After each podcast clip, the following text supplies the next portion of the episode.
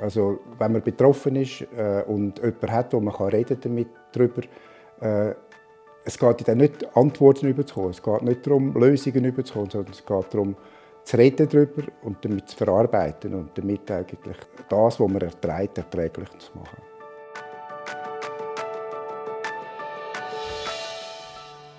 Jedes Leben mit Krebs ist anders. Und trotzdem haben sie vieles gemeinsam. Angst, Liebe, Schmerz und Hoffnung. Es gibt nicht die eine Antwort für alle, aber vielleicht findest du in diesem Podcast eine für dich. Ich bin Nadine und ich bin Sandra. Und das ist der Podcast Leben mit Krebs. Diese Folge wird unterstützt durch Janssen Oncology. Die Mitarbeiterinnen bei Janssen setzen sich jeden Tag dafür ein, dass Krebs irgendwann der Vergangenheit angehört. Sind wir in Baden zu Besuch bei Max Liebbrunner. Vor 17 Jahren ist bei ihm mit gerade mal 57 Prostatakrebs diagnostiziert worden. Wir wollten von ihm wissen, wie er über seine Erkrankung geredet hat, welche Tabuthemen er da dabei hat müssen überwinden und was die grössten Herausforderungen sind. Der Max Lippunner redet aus der Erfahrung als selber Betroffener und auch im Zusammenhang mit seinen Aktivitäten bei Patientenorganisationen. Ich bin Präsident von Europa UOMO Schweiz. Das ist eine parallele Patientenorganisation, gleich wie Europa Donauschweiz. Äh, ich bin selber betroffen, bin mit 57 diagnostiziert worden mit einem hochaggressiven, grossvolumigen Prostatakrebs. Und das, nachdem ich zehn Jahre vorher schön immer den PSA jährlich gemessen habe. Und der Hausarzt mit viereinhalb gesagt, das ist immer noch gut, das ist immer noch gut. Und dann habe ich fünf gehabt. Dann hat er gesagt, ja, jetzt wäre es eigentlich günstig, wenn er mal den Urolog äh, konsultieren Und dann war die Diagnose, die ich eben gerade gesagt habe. Also grossvolumig, hochaggressiver Gleason 8 Krebs, wo äh, noch lokal war, aber wo man eigentlich etwas machen Trotz regelmäßiger Kontrollen ist der Krebs von Max Lippunner relativ spät entdeckt worden. Diese Diagnose war nicht einfach zum Verdauen. Da bin ich voll an der Wand gestanden.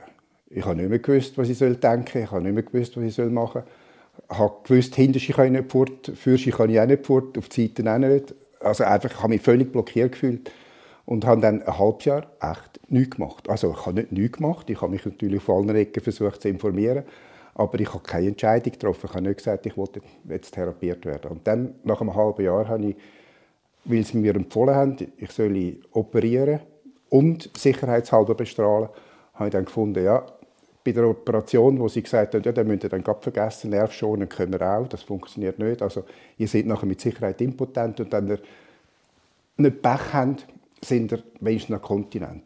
Wenn ihr Pech habt, sind ihr auch noch inkontinent.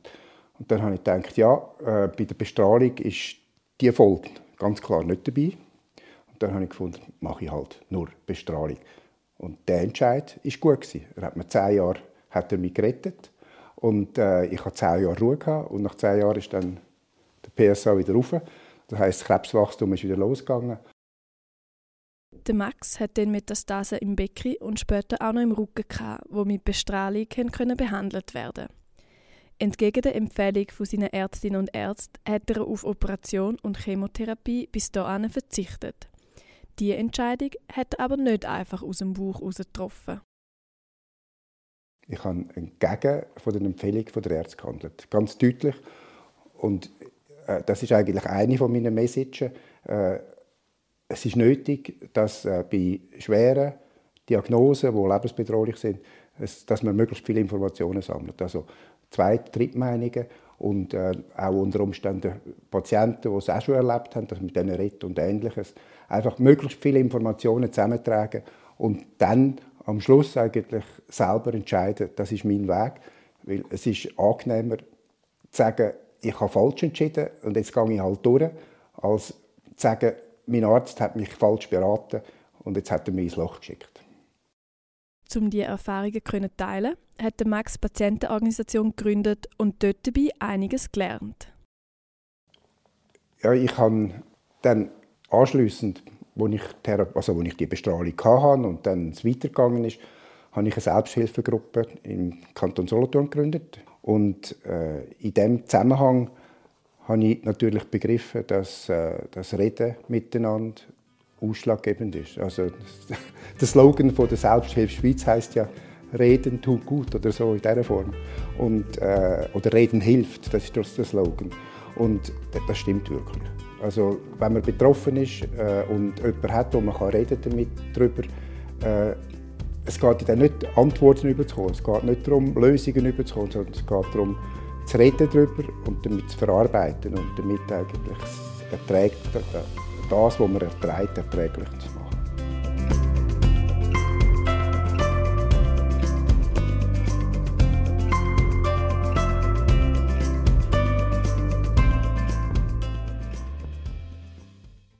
So einfach, wie das dort tönt, ist es Max am Anfang aber nicht gefallen, um über seinen Krebs zu reden. Also ich bin natürlich auch zuerst eigentlich teilblockiert gewesen. Also ich habe mit meiner Familie, mit meinen Freunden habe ich darüber geredet, aber gross darüber aus habe ich eigentlich habe das, noch nicht, habe das nicht verbreitet gehabt. Und ich habe dann eigentlich das gesagt, was alle gewusst haben und äh, so nach dem Schema äh, es ist jetzt ein Weg, wo man muss gehen und wo man dann wahrscheinlich mit Schmerzen stirbt und äh, wenn, ist offen. Und äh, mit, dem, mit dieser Message können wir alle schlecht umgehen. Die Reaktionen auf seine Krebsdiagnose sind unterschiedlich ausgefallen. Menge Leute aus seinem Umfeld haben gut damit umgehen. Andere haben sich zurückgezogen.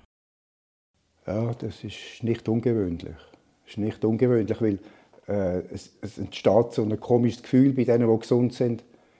Krebs ist ansteckend, aber Krebs ist nicht ansteckend. Nein, ist wirklich Wieso so. Wieso haben das die Leute? Das weiß man ja, dass es nicht ansteckend ist. Naja, man weiß deutlich, dass es nicht ansteckend ist. Aber das, äh, die Gefühle reagieren fast so. Also es, hat, äh, es ist natürlich nicht bei allen gleich, aber es hat äh, wirklich viele, die genau so reagieren. Und äh, also im Prinzip äh, verstärkt das die Schrecklichkeit der Situation man, man fühlt sich zuerst, äh, ich darf es so sagen, die einen fühlen sich dann so konkret, jetzt hat mich Gott verlassen und jetzt noch alle meine Freunde und meine Kollegen und meine Umgebung. Viele Leute wissen nicht, wie sie Krebsbetroffenen sollen begegnen und sind mit der Situation überfordert. Der Max hat eine Erklärung dafür. Der Umgang mit dem Leben ist äh, mit dem eigenen Leben. Das ist eines vom Schwierigsten, was wir machen müssen. und, äh, und das ist, äh, wenn jemand so reagiert, als Nicht-Betroffener, dann, dann kann er mit seinem eigenen Leben nicht recht umgehen. Also er hat äh, seine Endlichkeit noch nicht begriffen, er hat nicht begriffen, dass der Abstand äh, zwischen es geht einem gut und man ist wohl und das, und das Gegenteil, das sind unter Umständen ein paar Minuten oder ein paar Sekunden. Und äh, das muss man irgendwo begreifen. Und dann müsste eigentlich als Ergebnis Anteilnahme möglich sein. Es hat aber auch eine sehr schöne Reaktion aus seinem Umfeld gegeben. Ich habe eine schöne Erfahrung gemacht. Ich bin selber christlich gläubig und äh, habe dann von einem Freund, der eigentlich eine andere christliche Gruppierung äh, angehörig ist, dieselben Leute sind zu mir heimgekommen und haben mit mir gebetet. Äh, nicht, dass die aus meiner Gruppierung das nicht gemacht haben. Nein, sie haben es nicht gemacht. Aber sie haben es auch nicht angeboten. Sie wären schon gekommen, wenn ich sie darum gebeten hätte. Also ihr seht, äh, das Angebot und das Annehmen vom Angebot oder das Fordern und das Wünschen sind zwei Paar Schuhe. Also das war ein sehr guter Eindruck, der mir eigentlich in diesem Zusammenhang Kraft gegeben hat. Es ist auch schön, dass die Gruppe mit dem Angebot auf den Max zugegangen ist. Weil selber danach gefragt hätte er nicht. Nein, das ist, eben, das ist ja genau die Situation. In der Regel äh, bittet der Patient oder der Betroffene nicht um diese Hilfe. Wenn sie nicht angeboten wird, geht sie meistens nebendus. Und das ist grundsätzlich schade. Also auch das Bitten darum wäre möglich. Vielen Betroffenen fällt nicht nur schwer, zum nach Hilfe zu fragen, sondern allgemein über ihren Krebs zu reden. Vor allem bei Prostatakrebs sind viele falsche Hemmungen herum ja, dort, dort kommt eigentlich der Unterschied zwischen Mann und Frau. Die Frauen haben in der Regel, wenn sie mit anderen Frauen reden, haben sie eine ganz geringe Hemmschwelle, über ihre gesundheitlichen Sorgen oder Probleme zu reden. Ähm, bei den Männern ist das äh, deutlich anders. Und da geht es ja vor allem eben nicht nur um ein gesundheitliches Problem, sondern da geht es eigentlich um Sexualität und Männlichkeit selber. Und dort sind sie natürlich massiv betroffen und äh, in dieser Form haben die Männer deutlich Mühe, darüber zu reden. Und in der Gruppe habe ich es dann erlebt, dass es Tätige gibt, die eigentlich so nach dem Schema, die, die sind offen bis zum geht nicht mehr. Die erklären dir jedes Detail, was sie empfinden und was, was geht und was nicht geht. Und andere ist genau das Gegenteil. Die hören nur zu und machen keinen Piep und keinen Ton. Und die Dritten, die kommen, holen ein paar Informationen ab und kommen nicht mehr. Das Schöne ist ja in der Gruppe, wenn man, wenn man so ein bisschen unter Leuten ist mit dem gleichen Schicksal, dass es einfacher fällt, um darüber zu reden. Oder wie erleben Sie das? Ja, das ist genau so. Also eben, äh, jeder, der dann eigentlich über seine Sorgen und, und Bedürfnisse anfängt zu reden, äh, der weiß, dass es beim anderen ähnlich ist. Zwar nicht im Detail gleich, aber ähnlich und äh, dass man dann logischerweise darüber reden kann. Und die Unterschiede sind natürlich groß. Die sind, die sind riesig. Da hat es äh, Männer, die dann einfach wirklich Inkontinenz und Impotenz zurückgeblieben ist. Und die leiden natürlich ganz, ganz schrecklich, weil äh, da ist die Inkontinenz deutlich schlimmer, weil die trennt sozial, weil man ist ja dauernd irgendwo, äh, muss, muss wieder aufs WC, muss wieder sauber machen und, und all die ganzen Probleme, die man hat, sind riesig.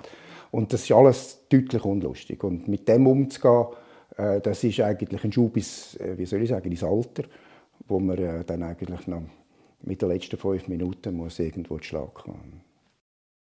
Gerade wenn es um so schwierige und belastende Themen geht, ist darüber zu reden eine wichtige Form von Verarbeitung. Dabei ist es nicht immer einfach, eine Balance zu finden zwischen den eigenen Gefühlen und denen vom Gegenüber. Wenn man, wenn man ein Leiden, das, man nicht ändern kann, wenn man darüber redet und das selber verarbeitet, ist das ja wahrscheinlich gut. Aber wenn man das natürlich jedem nachher anhängt, nur dass der eigentlich auch noch ein bisschen Last mittragen muss, ist vielleicht äh, einfach so gefühlsmäßig nicht die gute Lösung. Da kann es besser sein, wenn man das Gespräch mit einer professionell ausgebildeten Person sucht. Für die mentale Unterstützung kann eine Psychoonkologin oder ein Psychoonkologe die richtige Anlaufstelle sein. Mit dem Max haben wir auch über die Kommunikation in einer Partnerschaft geredet. Zum Zeitpunkt der Diagnose war er in einer glücklichen Beziehung, die gut funktioniert hat und sie konnten gut miteinander reden. Trotzdem ist es zur Trennung gekommen. Also dort hat äh, der Krebs einen spürbaren Einfluss gehabt, das ist so. Äh, nicht so, dass äh, eigentlich die Empathie oder, oder die, äh, wie soll ich sagen, die, die Unterstützung gefehlt hätte, das kann ich nicht sagen. Aber irgendwo ist dann das Gespräch in den Feinbereichen ist dann irgendwo gebrochen. Also dort äh, also gebrochen. Ich habe dann irgendwo einfach den Eindruck gehabt, da, da will sie jetzt nicht oder da, da versteht sie nicht oder weiß doch nicht was. Einfach, das ist dann ist ein Riss gewesen. Und der hat sich dann nachher irgendwann, wenn einmal ein Riss da ist, dann nachher wird ein Riss leichter breiter, wie das zusammen, wieder zusammengeht. Und äh, das ist dann irgendwo der, der Grund für äh, die Trennung, die ich dann aber relativ, oder, aus meiner Sicht recht vorsichtig gemacht habe wo aber äh, schlussendlich aus meiner Sicht absolut erfolgreich und sinnvoll war. Der Max ergänzt noch, dass er heute viel besser über seine Erkrankung und die Detailthemen reden könnte. Nach vielen Jahren Erfahrung mit Krebs hat er dann auch gute Vorschläge, was Kommunikation in der Partnerschaft erleichtern kann. Also wahrscheinlich geht es ein bisschen in die Richtung, dass man äh, müsste eigentlich Bedürfnisse gegenseitig auflisten, also gegenseitig. Also jedes müsste eigentlich äh, seine eigenen Bedürfnisse auflisten. Dann müssen wir die beiden Listen einander gegenüberlegen und müsste schauen, hat es da überhaupt Punkte drin, wo, wo aufeinander, also wo äh, kontra sind, oder, hat's, oder ist alles so oder so glatt. Und wenn, es geht schon um das eigentlich. Es ist dann wirklich das Ansprechen von den vielen Details. Und das geht fast nur über eine Liste. Aber äh, ja, man muss zuerst bereit sein, äh, so zu arbeiten oder? und so zu kommunizieren. Gerade im, im engsten Bereich haben ja viele den Eindruck, man braucht da kein Konstrukt und nichts und nichts, aber äh, man, man, braucht sie sehr wohl. Also, äh, ein Paar, das Problemlösungsmechanismen hat, äh, ist natürlich massiv besser dran als ein Paar, ein Paar das es nicht hat. Der Max hat eine neue Partnerin gefunden. Damit das mal nicht mehr schief geht, hat er bei der Kommunikation einiges geändert. Äh, viel offener, viel toleranter, viel äh, äh eigentlich, äh, wenn, wenn irgendwo, man, man begreift ja dann irgendwann, wo Konfliktbereiche könnten sein, und dass man die einfach von Anfang an im Gespräch versucht zu umgehen. umgehen oder besser zu handeln? Ja, besser zu handeln eigentlich. Nein, nein, besser zu handeln, ganz deutlich. Und sonst äh, muss ich natürlich sagen, ich habe ich hab jemanden Neues kennengelernt, habe, habe dürfen müssen sollen mit jemandem Neuem umgehen und dass das, dass das Veränderungen in einem selber äh, erzwingt, wenn man das erfolgreich behalten will, ist logisch. Also ich habe mich spürbar, das ist mein persönlicher Eindruck, spürbar verändert, um eigentlich die Partnerschaft, die neue, äh, äh, ich sage jetzt mal, erfolgreich weiterzuführen. Andere Gespräche im Leben mit Krebs sind die mit dem Gesundheitspersonal. Am Anfang, gerade nach seiner Diagnose, hat Max leider sehr schlechte Erfahrungen damit gemacht. Ihm ist sehr unsensibel begegnet worden und Themen zur Sexualität sind schambehaftet vermittelt worden. Da gibt es bei vielen Ärzten Verbesserungspotenzial. Äh, eben nur schon die Ausbildung, äh, schlechte Nachrichten zu übermitteln, haben eigentlich nur die Onkologen direkt in der Ausbildung und ich meine, die meisten anderen Ärzte haben das nicht. Und es hat ganz viele Ärzte, die schlechte Nachrichten weitergeben Am Max seine Vorstellung von einem besseren Arztgespräch sieht wie folgt aus. Wenn, wenn Sie die Diagnose nicht bekommen, dann hören Sie nur noch Krebs. Ich habe Krebs, ich habe Krebs, ich habe Krebs. Und der Rest, eben, äh, von Informationen, wenn Sie je nachkommen, die kommen nicht mehr nach. Äh, und genau das muss man berücksichtigen.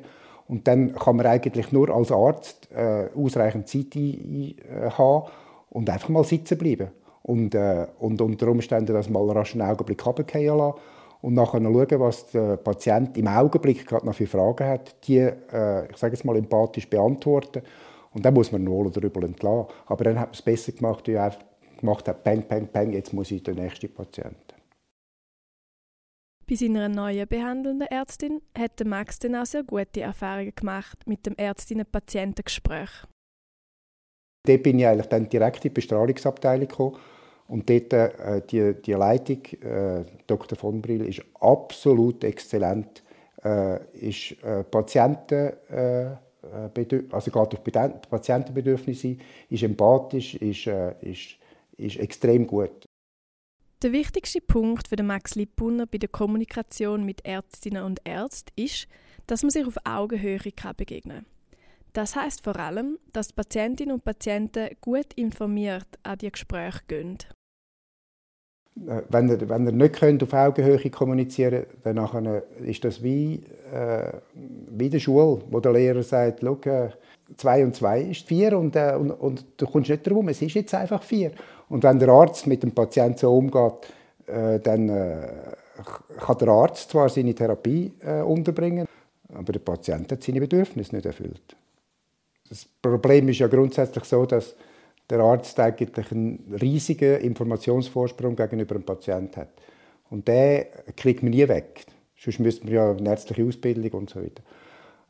Das Einzige, was möglich ist, dass man mindestens die Grundzüge von dem Wissen, das der Arzt hat, auch äh, sich aneignet und nachher zumindest mit diesen Grundzügen und den Konsequenzen von diesen äh, Grundapplikationen oder Grundbehandlungen, dass man mit denen kann argumentieren kann. Man kann sagen, die Therapie hat die und die Folgen und die will ich nicht und die hat die und die Folgen nicht oder die und die andere und die passen denen für mich und für meinen Lebensstil. An dieser Stelle hat Max noch Tipps für Betroffene in Bezug zum Gespräch mit ihren Ärztinnen und Ärzten. Also die wichtigste Information ist zuerst mal Kraft, die eigene Kraft aufzubauen, dass man überhaupt wieder, äh, ich sage jetzt mal, aktionsbereit ist und bereit ist, ein Gespräch zu führen und auch seine eigenen Bedürfnisse umzusetzen. Und dann äh, ist die Information zum eigenen Krankheitsthema ist essentiell. Und äh, die sollte man möglichst breit suchen, ganz klar nicht nur aus einem Ecke, sondern möglichst breit sollte die nach Möglichkeit auch schon mit, äh, mit Zweit- und Drittmeinungen oder anderen Sachen können erhärtet haben.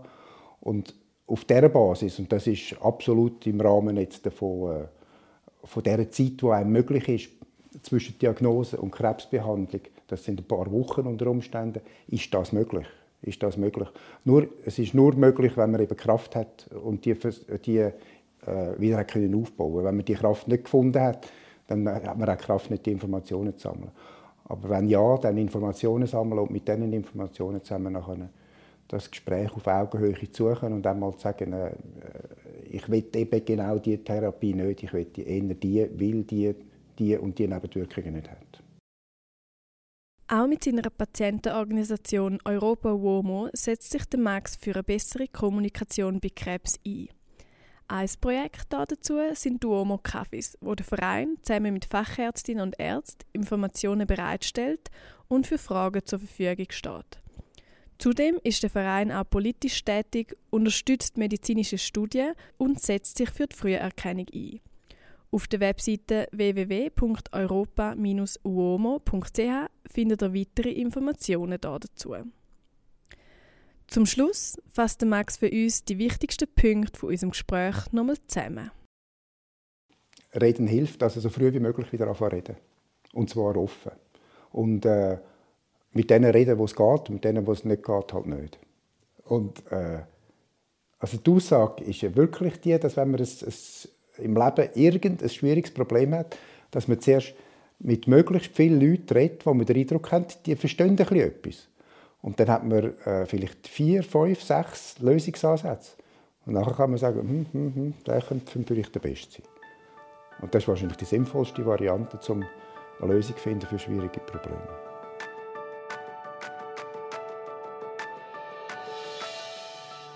Das war es schon wieder mit der dritten Folge zum Thema Kommunikation.